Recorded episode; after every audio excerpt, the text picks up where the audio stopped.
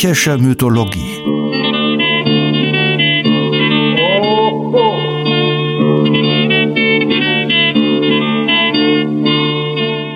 Helgas nützlicher Podcast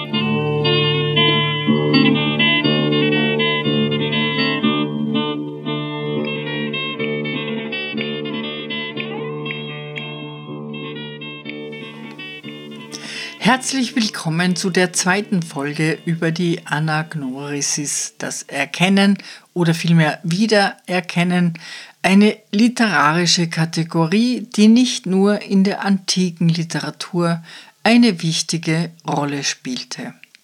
Wir haben gehört, dass für die Griechen das Erkennen die Frucht der Arbeit des Geistes eine wichtige moralische Anforderung darstellte, womit sie aber weniger zwischen Geist und Körper trennten, als uns das scheinen mag, denn die Konsequenz aus richtigem Denken war unbedingt das Tun des Guten. Es genügte also beileibe nicht einfach nur die richtige Einstellung zu haben, man musste auch ins Handeln kommen. Und um dem, was das Erkennen so schwierig macht, auf die Schliche zu kommen, wurden viele literarische Wege beschritten und die Anagnorisis auf alle möglichen Ursachen und Wirkungen untersucht. Denn die Frage, die sich immer stellt, ist die der Verantwortung.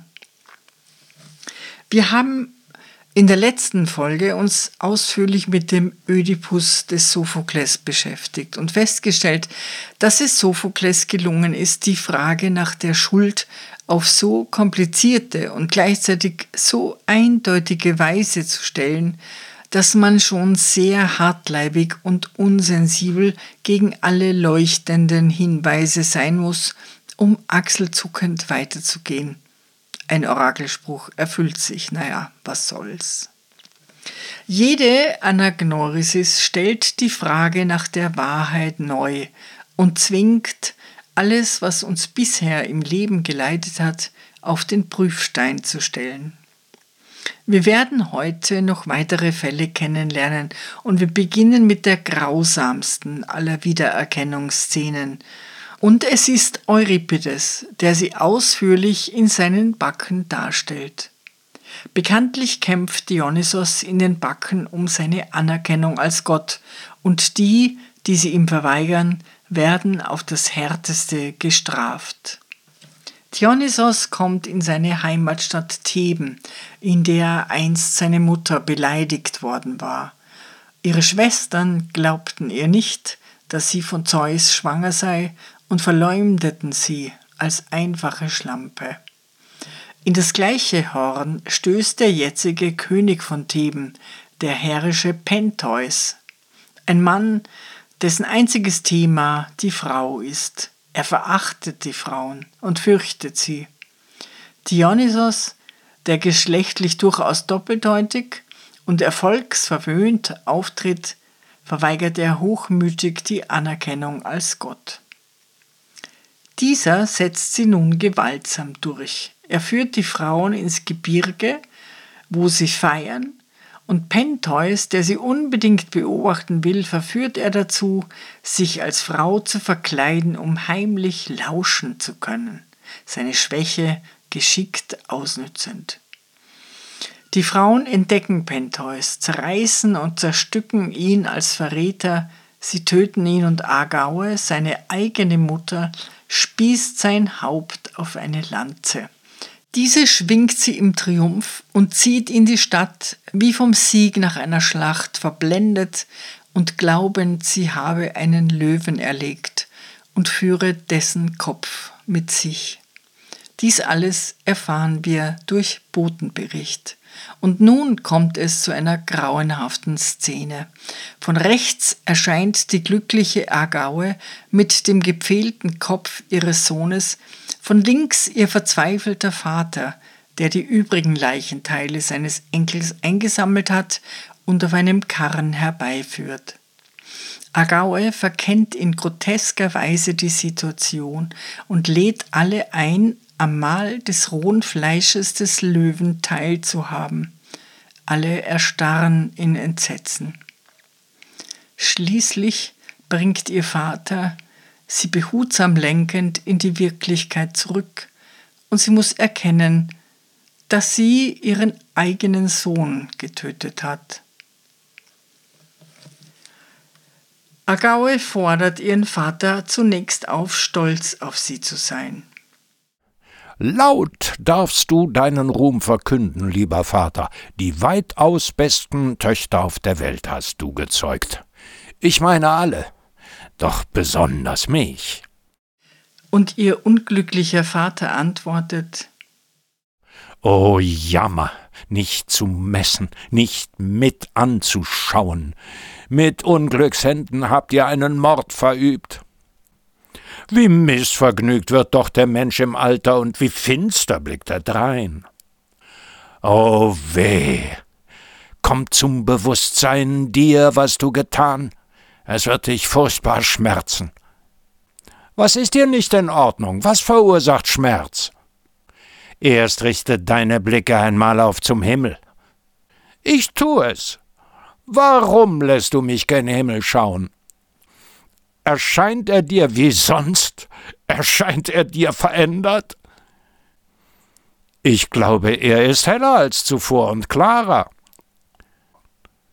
Sind deines Geistes Kräfte immer noch gelähmt? Ich weiß nicht, was du willst. Gewissermaßen komme ich zur Besinnung schon. Mein Denken wandelt sich. So kannst du hören und genaue Antwort geben. Ja, was vorhin ich sagte, das vergaß ich, Vater. Wer ward als Sohn geboren dir und deinem Gatten? Er, Pentheus, meinem und des Vaters Bund entsprossen. Und wem gehört das Antlitz, das im Arm du trägst? Dem Löwen, den als Jägerin ich schlug. Schau es dir genau an, du wirst es gleich erkennen. Was erblick ich? Was trag ich in meinen Händen?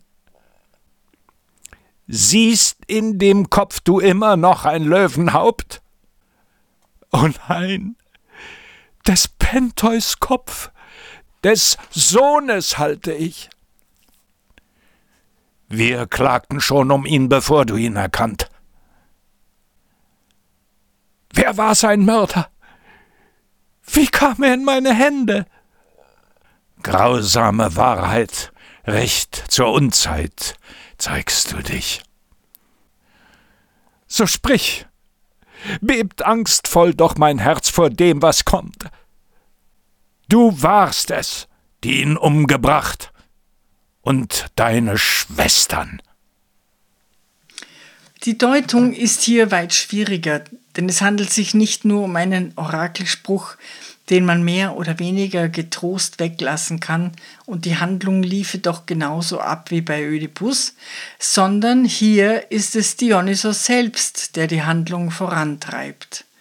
Zwar ist Pentheus Desaster klar gezeichnet, ein Frauenfeind, ein Frauenhasser, von Angst vor der Frau getrieben. Er möchte alle Frauen als Sklavinnen an den Webstuhl fesseln oder noch besser, sie alle im Wald ermorden und in die Schluchten stürzen. Seine Erkenntnis oder Läuterung wird aber nicht thematisiert, vielmehr wird die Verzweiflung seiner Mutter Agaue und ihres Vaters, des liebenden Großvaters, geschildert. Wir lesen nun das Ende des Dramas und wir bedenken, dass Euripides zwei der integersten Helden der gesamten Mythologie bemüht, nämlich den unbestechlichen Teiresias und den heldenhaften Gründer der Stadt Theben, Kadmos, zu dessen Hochzeit alle Götter gekommen waren. Diese beiden Alten haben sich von Anfang an Dionysos unterworfen und der durchaus edle Kadmos hat sich auch nie an dem Bashing gegen Semele beteiligt. Sie erfindet Zeus nur, um eine schnöde Liebschaft zu beschönigen. Dieses Ende könnte den Verdacht nahelegen, es ginge hier weniger um Selbsterkenntnis, sondern um Erkenntnis des Wesens des Gottes, nämlich Einsicht in die Kleingeistigkeit, Rachsucht und Banalität des sogenannten Gottes der Ekstase und der Lebensfreude. Dionysos nämlich verurteilt alle in die Verbannung, also ins Elend zu gehen, einschließlich Teiresias und Kadmos. Dieser, völlig reinen Gewissens, greift nun Dionysos frontal an und spricht klar aus, dass dessen Verhalten eines Gottes unwürdig sei. Und Dionysos fällt nichts Besseres zu seiner Rechtfertigung ein, als dass sein Vater Zeus es ihm erlaubt habe, so zu handeln. Na dann. Dionysos wirft Kadmos vor. Spät eure Einsicht.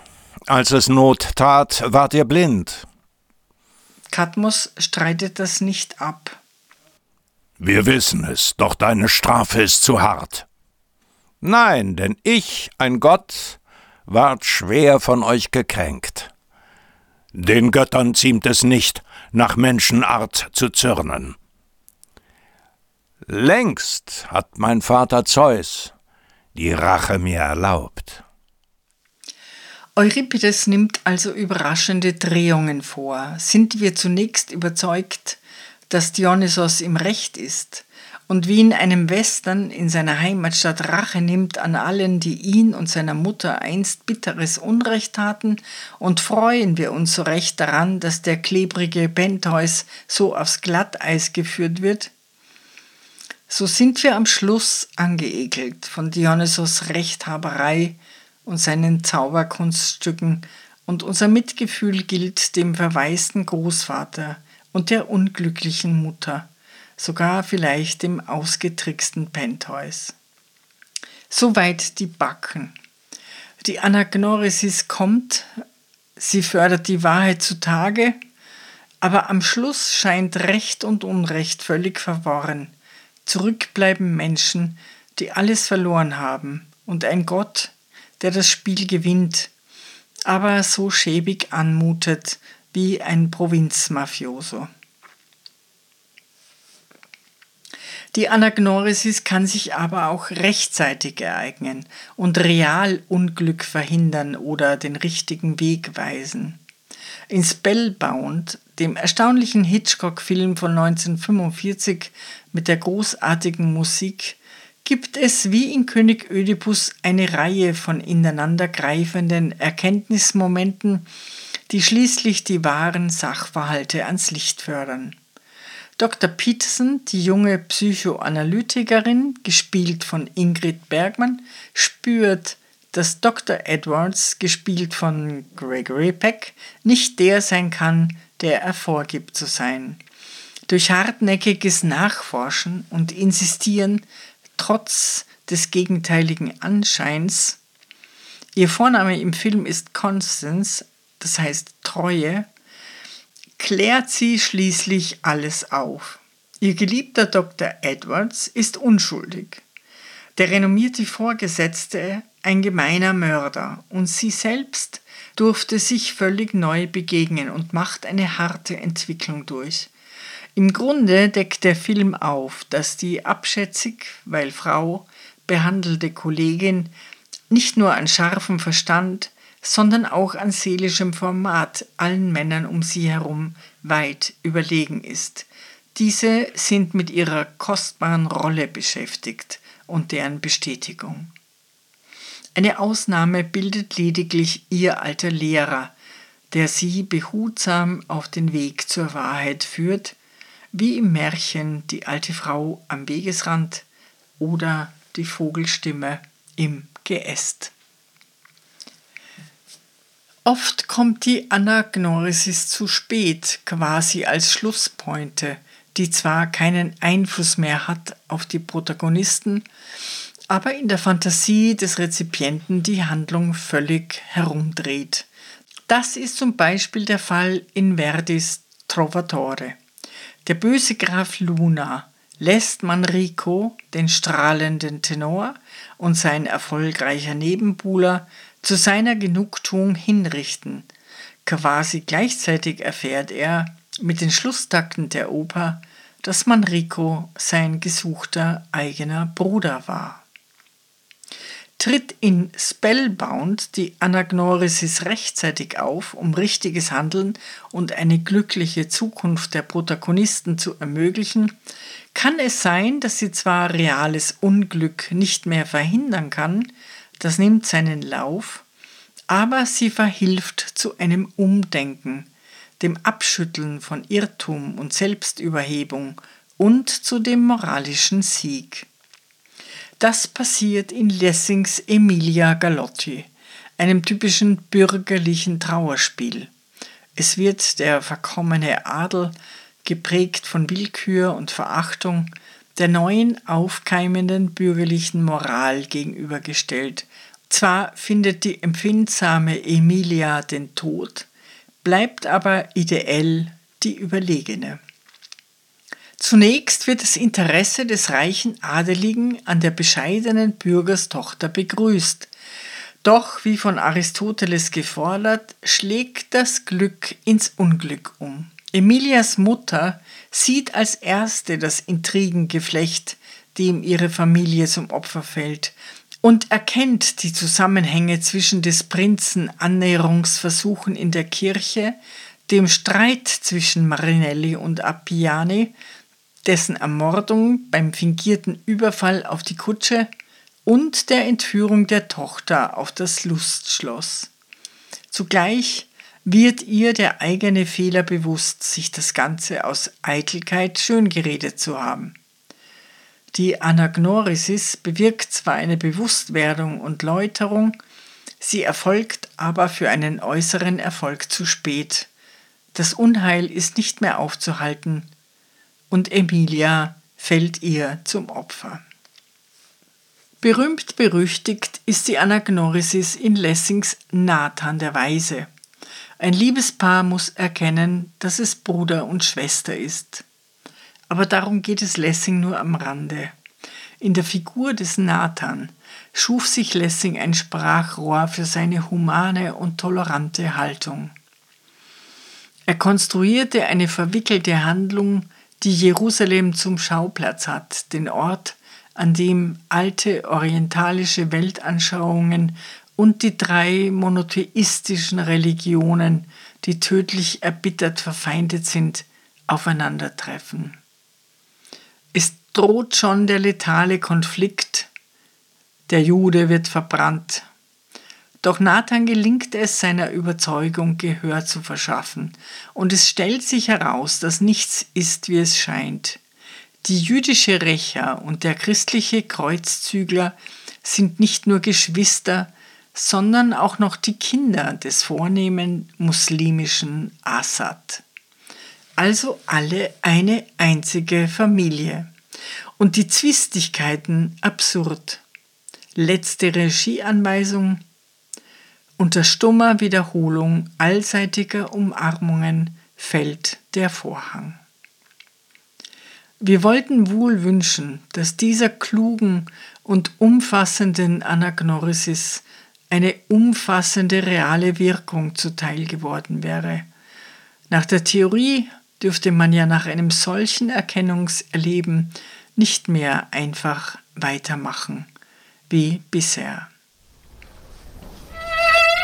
Kommen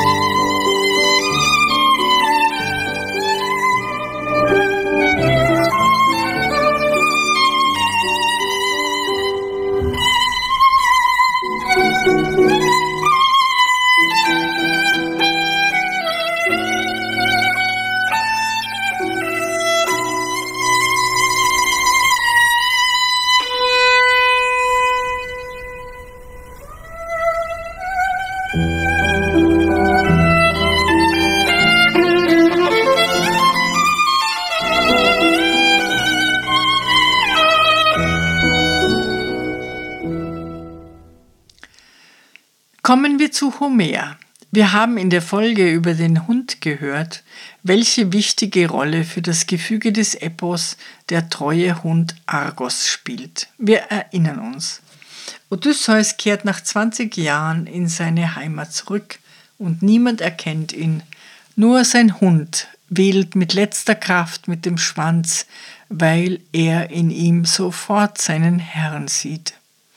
Odysseus ist so ins Herz getroffen über die Treue des Tieres, dass es ihm die Tränen in die Augen treibt. Noch darf er sich aber nicht verraten und muss so tun, als sei das Tier ihm fremd. Wunderbar ist auch die Szene geschildert, in der seine uralte Amme ihm die Füße wäscht. Odysseus gelingt es, die Fußwäsche in eine dunkle Ecke zu verlegen, denn ihm ahnt, dass die Amme seine massive Narbe, die sich einer Verwundung als junger Mann verdankt, erkennen könnte. Er darf sich ja immer noch nicht verraten, soll die Rache an den Freiern gelingen. Aber die Amme schreit sofort auf. Sie braucht die alte Narbe nur ertasten. Die Wanne stürzt sie vor Schreck um, und diesmal hätte Odysseus schwerlich eine Ausflucht finden können. Aber auf seine Freundin, Göttin Athene, ist Verlass. Sie wendet die Aufmerksamkeit von Penelope gewaltsam ab, und Odysseus bleibt ein weiteres Mal unerkannt. Als alles vorbei ist, die bösen Freier getötet, Sohn und Frau gerettet, das Haus in Ordnung gebracht, trifft Odysseus seinen Vater und ist gespannt, ob dieser ihn wohl erkennen werde. Laertes erkennt ihn nicht und glaubt es auch nicht, als Odysseus es ihm erzählt. Er will Beweise. Da nennt ihm Odysseus die genaue Anzahl an Bäumen, die Laertes ihm einst geschenkt habe, jeweils von Äpfeln, Birnen, Feigen und Trauben. Nun ist Laertes überzeugt und seine Freude kennt keine Grenzen. Wir sehen, die Anagnorisis findet bei Homer breit Verwendung und in vielfältigem Zusammenhang. Und gerade die Odyssee ist natürlich eine Reise des Odysseus zu sich selbst. Ich möchte noch zwei Fälle erwähnen, die mir besonders interessant scheinen. Odysseus bei den Phäaken und das Wiedersehen mit seiner Frau nach 20 langen Jahren. Zunächst begeben wir uns auf die Insel der wundersamen Phäaken, die vorletzte Station des Odysseus, der sich zunächst nicht zu erkennen gibt. Er wird gut aufgenommen und reich ausgestattet auf seine Heimatinsel verbracht. Ihm zu Ehren gibt König Alkinos ein Festmahl, bei dem auch ein Sänger auftritt, Demodokos, der seine Sache, vertraut man dem Urteil seiner Zuhörerschaft, außerordentlich gut macht. Und zu Demodokos sprach der erfindungsreiche Odysseus: Wahrlich, vor allen Menschen, Demodokos, achtet mein Herz dich. Dich hat die Muse gelehrt, Zeus Tochter oder Apollon. Sprach's, und eilend begann der gottbegeisterte Sänger. Demodokos erzählt mit vielen Details die Eroberung von Troja, auch die Geschichte vom hölzernen Pferd und hebt auch die glanzvolle Rolle Odysseus heraus obwohl Odysseus noch nicht einmal zu Hause ist, seine Geschichte, also im wirklichen Leben, noch gar nicht zu Ende, ist sie bereits Literatur geworden. Odysseus begegnet sich selbst als Fiktion, als literarischer Figur. Und er ist nicht etwa kritisch oder verwundert oder stolz, nein, der bitterste Schmerz bemächtigt sich seiner. Dieses sang der berühmte Demodokos. Aber Odysseus schmolz in Wehmut, Tränen benetzten ihm Wimper und Wangen. Also weinet ein Weib und stürzt auf den lieben Gemahl hin, der vor seiner Stadt und vor seinem Volk dahin sank, Jene sieht ihn jetzt mit dem Tode ringend und zuckend, schlingt sich um ihn und heult laut auf, die Feinde von hinten schlagen wild mit der Lanze den Rücken ihr und die Schultern, binden und schleppen als Sklave sie fort zu Jammer und Arbeit. So zum Erbarmen entstürzt Odysseus Augen die Träne. Allen übrigen Gästen verbarg er die Bäche von Tränen. Nur Alkinoos sah aufmerksam die Trauer des Fremdlings. Die Ursache seines Schmerzes wird nicht wirklich benannt. Ist es restlose Erschöpfung nach den körperlichen und seelischen Strapazen? Ist es ein heilsamer Schmerz, dass er sich hier in Sicherheit konfrontieren darf mit dem Erlittenen? Ist es Reue, dass er sein Leben hingebracht hat mit sinnlosen Heldentaten? Ist es Angst, dass doch alles umsonst war und er nie wieder in die Heimat kommt. Homer lässt das offen und Herz und Hirn bei der Zuhörerschaft arbeiten fleißig. So soll es sein. Aber konstatieren dürfen wir, dass das die heftigste Gefühlsreaktion ist, die Homer seinem Helden zuschreibt. Nicht der Verlust der Freunde, nicht die Feindschaft der Götter, nicht die Unheimlichkeit der Unterwelt, nicht die Begegnung mit der toten Mutter, nicht die schmerzliche Sehnsucht über das weite Meer und nicht die grausigsten Gefahren lösen bei ihm annähernd diesen abgrundtiefen Schmerz aus. Homer benutzt das Bild einer Frau, die offensichtlich hemmungsloser klagen darf als ein Mann. Sie hat ihren geliebten Mann, ihren Schutz und Schirm grausam verloren, wird selbst misshandelt und muss sich mit dem Schicksal als Sklavin abfinden. Dies ist das Leid, das Homer ein angemessener Vergleich scheint mit Odysseus Schmerz in der Begegnung mit sich selbst als geronnener Geschichte. Bei einem anderen Erkennen in der Odyssee, die ich noch schildern will, muss Odysseus nicht weinen, sondern ein wenig lachen oder wenigstens lächeln. Und wir dürfen vermuten, es ist dieses Lächeln, das das Wiedererkennen der beiden Liebenden besiegelt. Odysseus hat also die Freier erledigt. Sie liegen in ihrem Blut und Odysseus beginnt das Haus zu reinigen. Begeistert steigt die alte Amme zu der schlafenden Penelope in ihr Zimmer hinauf um ihr die glückliche Botschaft zu bringen, denn nun braucht das Inkognito des Helden nicht mehr gewahrt werden. Sie sagt Wach auf, Penelopeia, geliebte Tochter, und schau es selber mit Augen, worauf du so lange geharret. Odysseus ist gekommen, Odysseus, und wieder zu Hause, nun endlich. Ihr antwortete drauf die kluge Penelopeia, Warum spottest du meiner, die so schon herzlich betrübt ist, und verkündest mir Lügen und wächst mich vom lieblichen Schlummer, welcher mir ach so sanft die lieben Wimpern bedeckte? Ihr antwortete drauf die Pflegerin Eurykleia, Liebe Tochter, ich spotte ja nicht, wahrhaftig. Odysseus ist gekommen und wieder zu Hause, wie ich dir sage. Penelope bleibt ungläubig, auch als Euryclea ihr den ganzen Hergang erzählt und ihr auch sagt, dass Telemach eingeweiht war und auch als ultimativen Beweis, dass sie die Narbe erkannt habe. Als Penelope schließlich die Leichen nicht mehr leugnen kann, besteht sie darauf, dass es ein hilfreicher Gott war, aber keinesfalls der heimgekehrte Odysseus. Nach langem Austausch von Argumenten reicht es der alten Euryclea und sie macht Gebrauch von ihrer mütterlichen Autorität. Komm denn und folge mir jetzt, denn ich verbürge mich selber. Hab ich dir Lügen gesagt, des kläglichsten Todes zu sterben. Penelope folgt gehorsam. Und Homer schildert schön ihre Zweifel. Schließlich setzt sie sich im gleichen Raum wie Odysseus aber so weit entfernt wie möglich. Also sprach sie und stieg hinab.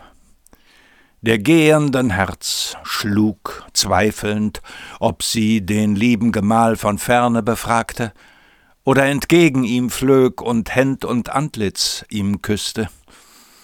Als sie nun über die Schwelle von glattem Marmor hineintrat, setzte sie fern an der Wand im Glanze des Feuers Odysseus gegenüber sich hin. An einer ragenden Säule saß er, die Augen gesenkt und wartete, was sie ihm sagen würde, die edle Gemahlin, da sie ihn selber erblickte. Lange saß sie schweigend. Ihr Herz war voller Erstaunens. Jetzo glaubte sie schon sein Angesicht zu erkennen, jetzo verkannte sie ihn in seiner hässlichen Kleidung. Es meldet sich Telemach, der fast Erwachsene, und klagt die Mutter als halsstark an. Und nun kommt der Moment. Penelope antwortet ihm sehr weise. Wenn es Odysseus ist, habe man alle Zeit der Welt, und außerdem zwischen ihnen gebe es geheime Zeichen, an denen sie sich untrüglich erkennen würden. Und da lächelt Odysseus. Ihm antwortete drauf die kluge Penelopeia Lieber Sohn, mein Geist ist ganz in Erstaunen verloren, und ich vermag kein Wort zu reden oder zu fragen, noch ihm gerad ins Antlitz zu schauen, doch ist er es wirklich, mein Odysseus, der wiederkam, so werden wir beide uns einander gewiss noch besser erkennen. Wir haben unsere geheimen Zeichen die keinem andern bekannt sind. Sprach's, da lächelte sanft der herrliche Dulder Odysseus. Odysseus weiß nun, dass seine Penelope immer noch die gleiche intelligente, verspielte Frau ist, die er einst verlassen musste, und freut sich. Er weiß auch, dass sie ihn schon erkannt hat und Lust hat, Spiele mit ihm zu spielen, genauso wie früher. Er trifft recht sachlich und entspannt Vorkehrungen zum Täuschen der rachegierigen Verwandtschaft der Freier, spricht mit Telemach und ordnet alles Mögliche an. Währenddessen sitzt Penelope unverwandt auf ihrem Posten und beobachtet ihn. Schließlich setzt er einen weiteren Zug. Da sie ja so kaltherzig sei, möge eure Clea doch sein Bett aus der ehelichen Kammer heraustragen. Er wolle alleine schlafen. Er weiß genau, Bett ist das Stichwort. Aber bereite mein Bett, o oh Mütterchen, dass ich allein mich niederlege, denn diese hat wahrlich ein Herz von Eisen. Penelope geht darauf ein. Ihm antwortete drauf die kluge Penelopeia Wunderlicher, ich weiß recht gut, wie du aussahst, als du von Ithaka fuhrst im lang beruderten Schiffe, aber wohlan, bereite sein Lager ihm, Eurykleia, außerhalb des schönen Gemachs, das er selber gebauet, setzt das zierliche Bette hinaus und lege zum Ruhen wollige Felle hinein und prächtige Decken und Mäntel. Also sprach sie zum Schein, den Gemahl zu versuchen. Und jetzt setzt Odysseus sie schachmatt, denn ihr gemeinsames Geheimnis ist das Bett.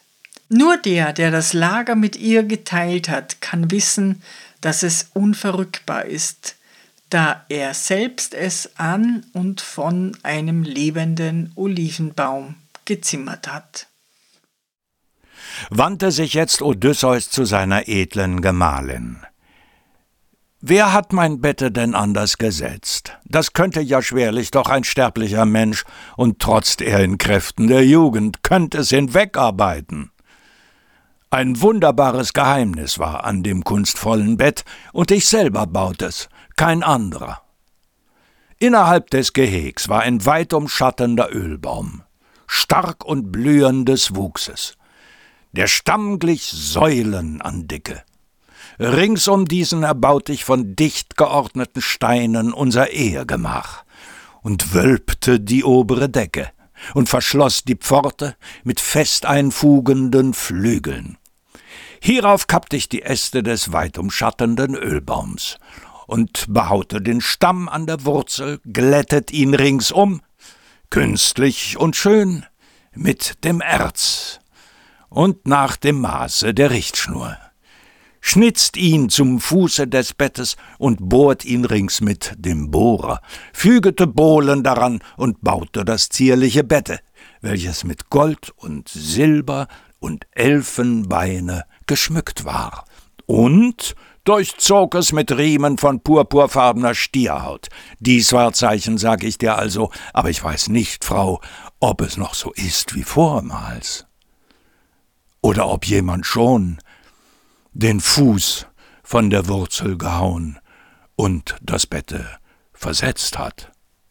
Und nun können sie sich nicht mehr zurückhalten. Also sprach er. Der Fürstin erzitterten Herz und Knie, als sie die Zeichen erkannte, die ihr Odysseus verkündet. Weinend lief sie hinzu und fiel mit offenen Armen ihrem Gemahl um den Hals und küsste sein Antlitz und sagte, Sei mir nicht böse, Odysseus. Du warst ja immer ein guter und verständiger Mann. Die Götter gaben uns Elend, denn zu groß war das Glück, das wir beisammen in Eintracht unserer Jugend genössen und sanft dem Alter uns nahten. Aber du musst mir jetzt so nicht darum zürnen noch Gram sein, dass ich, Geliebter, dich nicht beim ersten Blicke bewillkommt. Siehe, mein armes Herz war immer in Sorgen. Es möchte irgendein Sterblicher kommen und mich hintergehen. Jetzo, da du, Geliebter, mir so deutlich die Zeichen unserer Kammer nennst, die doch kein Sterblicher sahe, jetzo besiegst du mein Herz und alle Zweifel verschwinden. Also sprach sie, da schwoll ihm sein Herz von inniger Wehmut. Weinend hielt er sein treues, geliebtes Weib in den Armen. So erfreulich das Land den schwimmenden Männern erscheine, deren rüstiges Schiff der erdumgürter Poseidon mitten im Meer durch Sturm und geschwollene Fluten zerschmettert. So erfreulich war ihr der Anblick ihres Gemahles.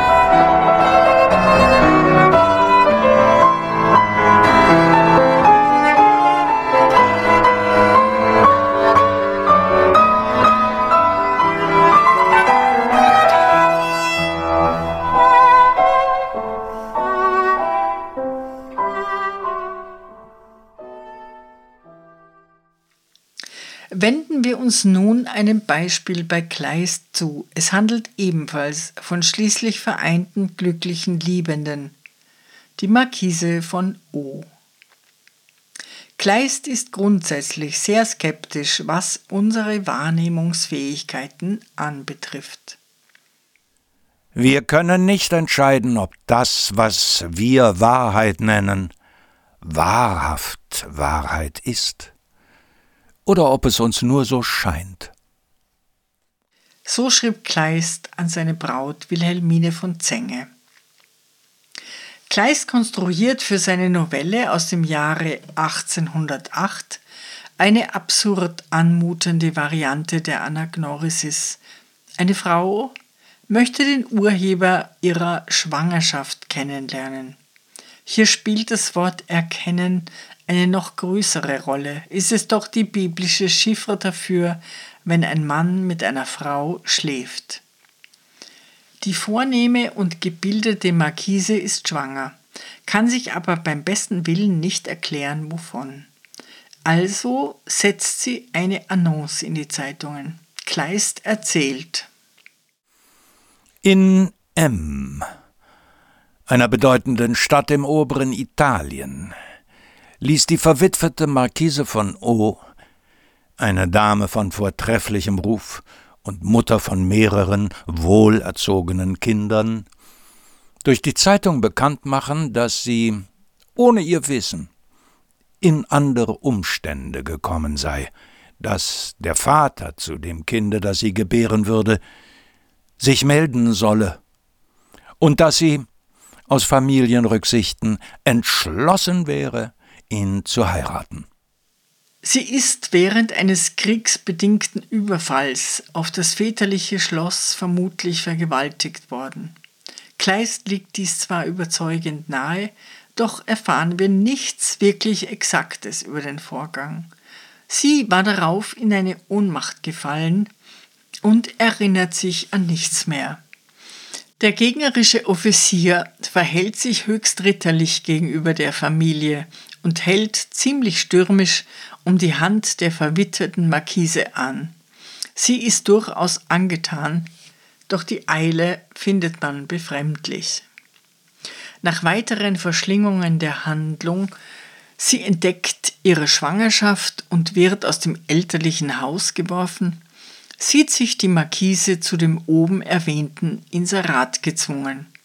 Sie erwartet mit Bangen den Auftritt des Vaters ihres Kindes, als sie aber erkennen muss, dass der schmucke, geliebte Offizier, den sie bisher für ihren Retter gehalten hat, der von ihr gesuchte Verbrecher ist, wendet sie sich mit Grauen.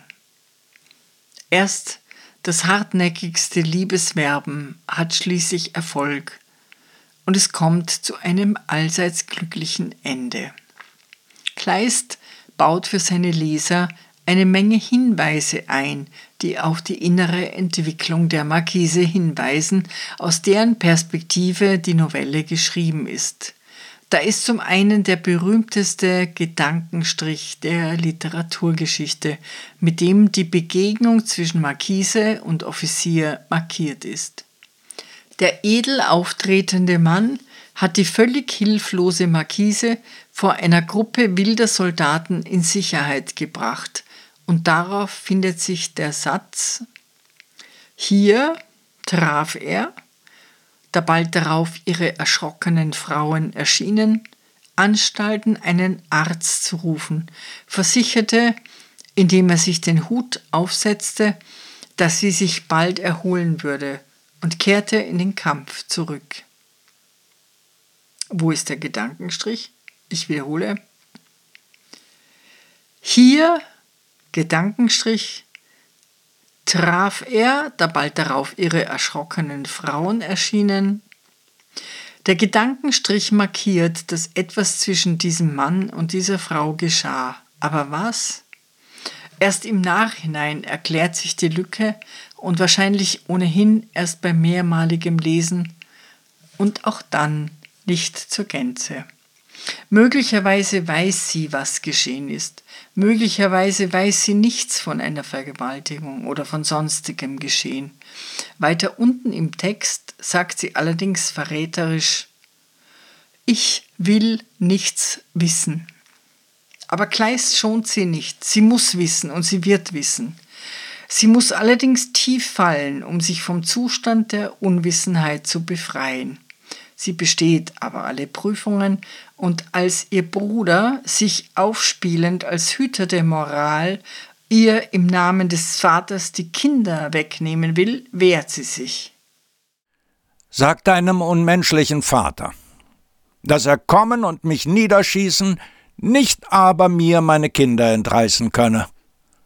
Und hob mit dem ganzen Stolz der Unschuld gerüstet ihre Kinder auf, trug sie ohne dass der Bruder gewagt hätte, sie anzuhalten, in den Wagen und fuhr ab.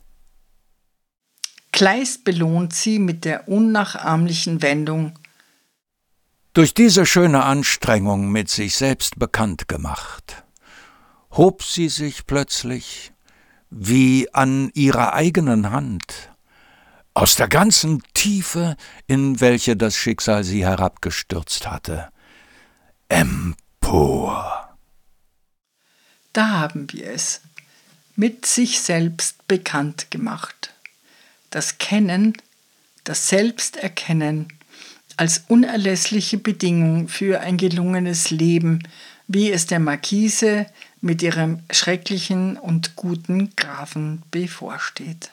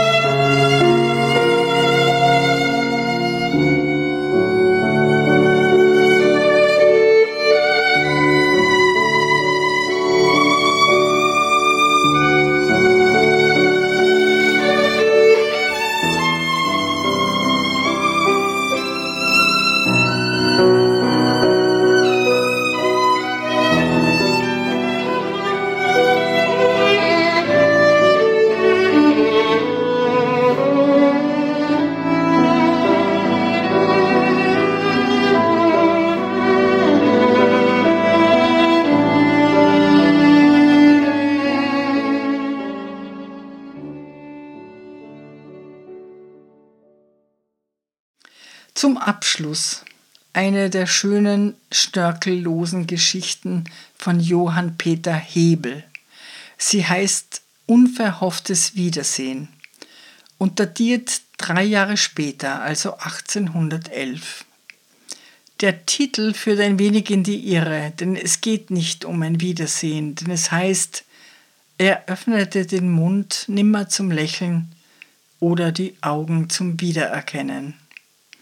Vielmehr ist es eine Geschichte über die Zeit, über das Vergehen, über die Vergänglichkeit und über unsere sinnlosen Rezepte derselben zu entgehen. In Falun in Schweden küsste vor guten 50 Jahren und mehr ein junger Bergmann seine junge hübsche Braut und sagte zu ihr Auf St. Lucie wird unsere Liebe von des Priesters Hand gesegnet, dann sind wir Mann und Weib und bauen uns ein eigenes Nestlein. Und Friede und Liebe soll darin wohnen, sagte die schöne Braut mit holdem Lächeln, denn du bist mein einziges und alles, und ohne dich möchte ich lieber im Grab sein, als an einem anderen Ort. Als sie aber vor St. Lucia der Pfarrer zum zweiten Mal in der Kirche ausgerufen hatte, So nun jemand Hindernis wüsste anzuzeigen, warum diese Personen nicht möchten ehelich zusammenkommen, da meldete sich der Tod. Denn als der Jüngling den andern Morgen in seiner schwarzen Bergmannskleidung an ihrem Haus vorbeiging, da klopfte er zwar noch einmal an ihrem Fenster und sagte ihr guten Morgen, aber keinen guten Abend mehr.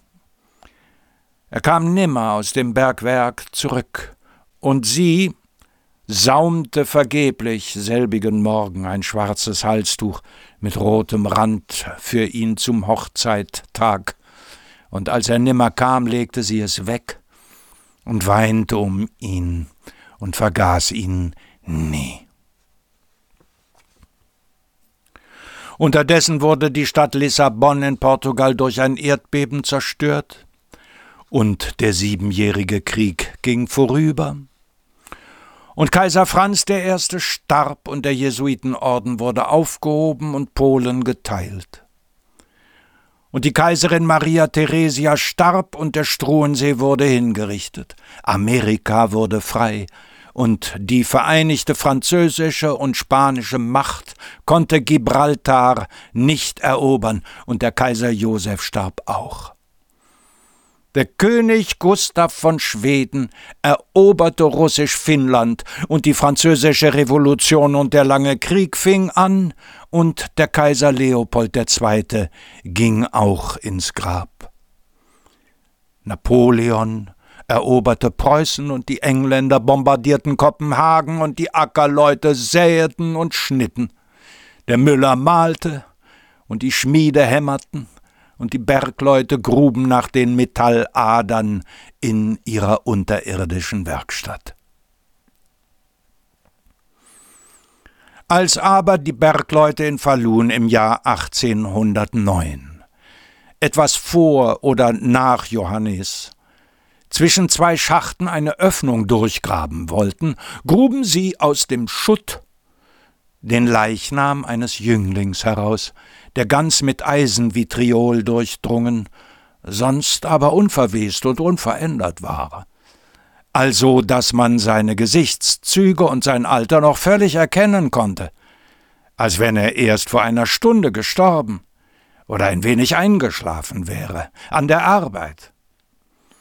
Als man ihn aber zu Tag ausgefördert hatte, Vater und Mutter, Gefreunde und Bekannte waren schon lange tot, kein Mensch wollte den schlafenden Jüngling kennen. Bis die ehemalige Verlobte des Bergmanns kam, der eines Tages auf die Schicht gegangen war und nimmer zurückkehrte. Grau und zusammengeschrumpft kam sie, an einer Krücke an den Platz, und erkannte ihren Bräutigam.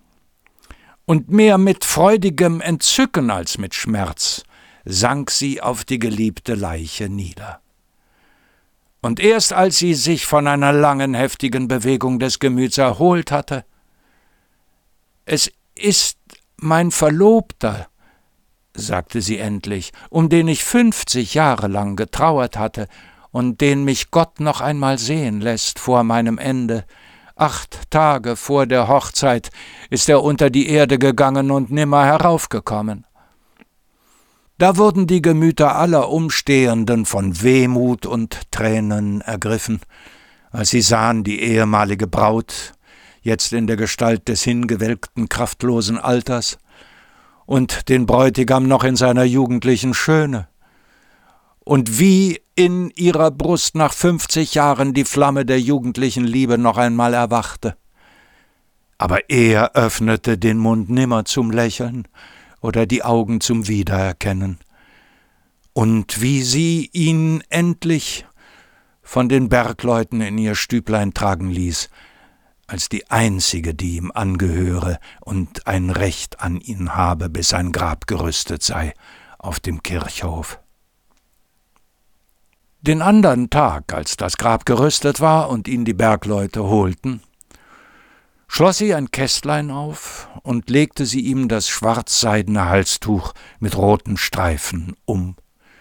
und begleitete ihn alsdann in ihrem Sonntagsgewand, als wenn ihr Hochzeittag und nicht der Tag seiner Beerdigung wäre. Denn als man ihn auf dem Kirchhof ins Grab legte, sagte sie, schlafe nun wohl, noch einen Tag oder zehn im kühlen Hochzeitbett, und lass dir die Zeit nicht lange werden. Ich habe nur noch wenig zu tun und komme bald und bald wird's wieder Tag.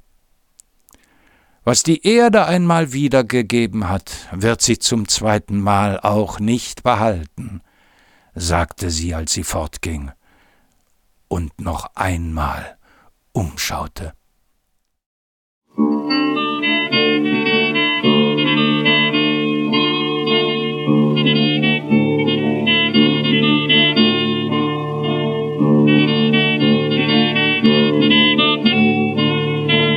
Name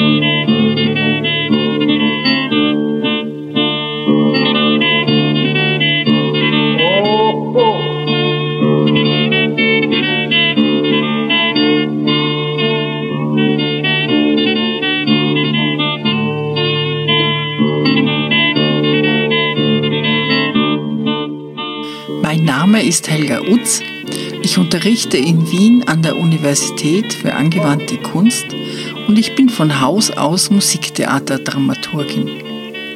Meine Studien im Bereich der Mythologie und das Interesse daran rühren sicherlich von der Oper her. Jedes Mal, wenn man über einen Stoff oder eine Konstellation am Theater erforscht, stößt man auf die Antike. Deshalb möchte ich auch die griechische Mythologie nicht unbedingt isoliert betrachten, sondern immer wieder Beispiele bringen, die Gedanken oder Formen fortführen und mein Wunsch ist dazu beizutragen, dass man reicher wird, indem man lernt, Verbindungen herzustellen. Die Musik stammt von Kostas Bezos, geboren 1905 in einem kleinen Dorf in der Nähe von Korinth einem politischen Journalisten, Cartoonisten und begnadeten Musiker. Bezos starb 1943 unter der deutschen Besatzung an Tuberkulose. Die Aufnahme von Kostas Bezos und seiner Gruppe entstand 1930 für Schellack in Athen. Ich bedanke mich bei Art Feder in Darmstadt, der die Texte so schön einspricht und bei Patrick Bischei und Michael Erhardt, die ihn aufnehmen, sowie bei Jörg Behrens in Hamburg, der unseren Podcast daraus herstellt. Ich freue mich, wenn ihr unseren Podcast abonniert und weiterempfiehlt und wir uns bald wieder hören. Eure Helga Utz. Rena popi, rena popi, so di stradona. Βαρέσαν μα, βαρέσαν μα στην υπόγα. Ρε να πω πει, ρε να πω πίσω στην κρατώνα. Βαρέσαν μα, βαρέσαν μα στην υπόγα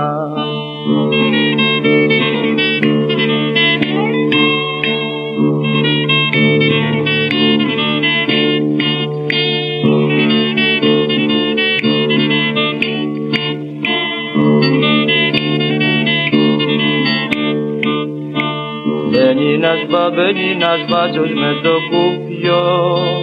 Και ρίχνει μου και ρίχνει μου σμούλα στο ρούχο. Μπαίνει ένας μπαμπαίνει ένας μπάτσος με το κουπιό. Και ρίχνει μου και ρίχνει μου σμούλα στο ρούχο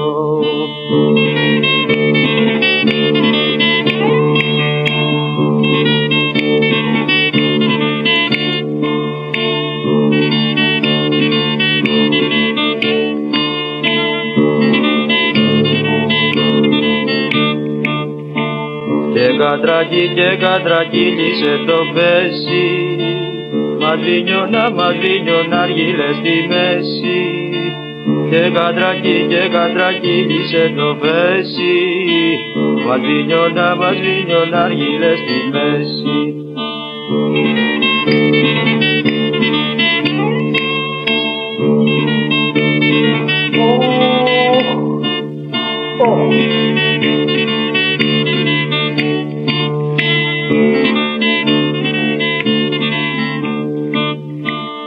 τον Ανά και τον Ανάβη Κυριακούλα Ρε που τα γύρα και τσιγαριές στη ζούλα.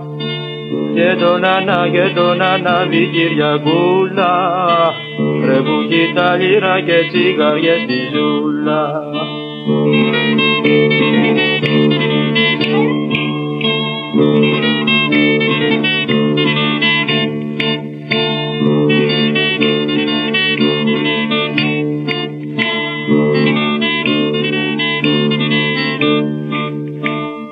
σου ρε μη, γεια σου ρε μίτσο στραβοκάνι Πούσε μας του, πούσε μας του ρε αυτό του μάνι Γεια σου ρε μη, γεια σου ρε μίτσο στραβοκάνι Πούσε μας του ρε, πούσε μας του ρε αυτό του μάνι